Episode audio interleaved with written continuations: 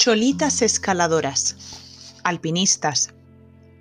Había una vez una mujer llamada Lidia Huaylas, que vivía al pie de una hermosa montaña en Bolivia. Toda su vida, Lidia y sus amigas habían cocinado para los alpinistas antes de que salieran de los campamentos para escalar la montaña. Lidia los veía ponerse el casco, ajustarse la mochila, atarse bien las botas y llenar sus botellas de agua. Veía sus expresiones de emoción antes de la aventura. Lidia y las otras mujeres no sabían qué se sentía al estar en la cima de una montaña. En cambio, sus maridos y sus hijos sí.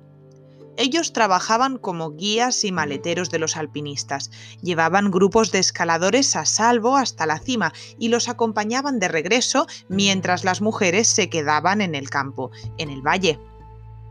Un día Lidia les dijo a sus amigas, Subamos a la montaña y veámoslo con nuestros propios ojos.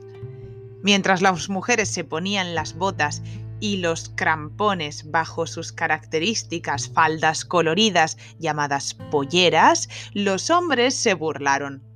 No pueden ir vestidas con polleras, les dijeron. Tienen que usar ropa adecuada para escalar.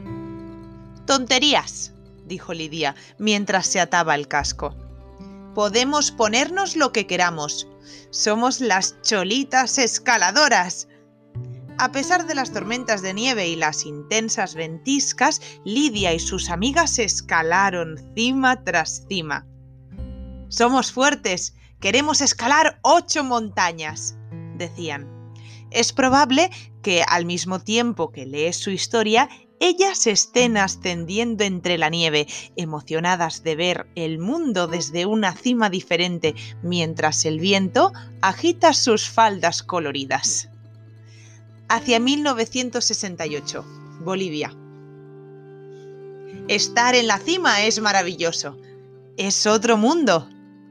Lidia Guayas.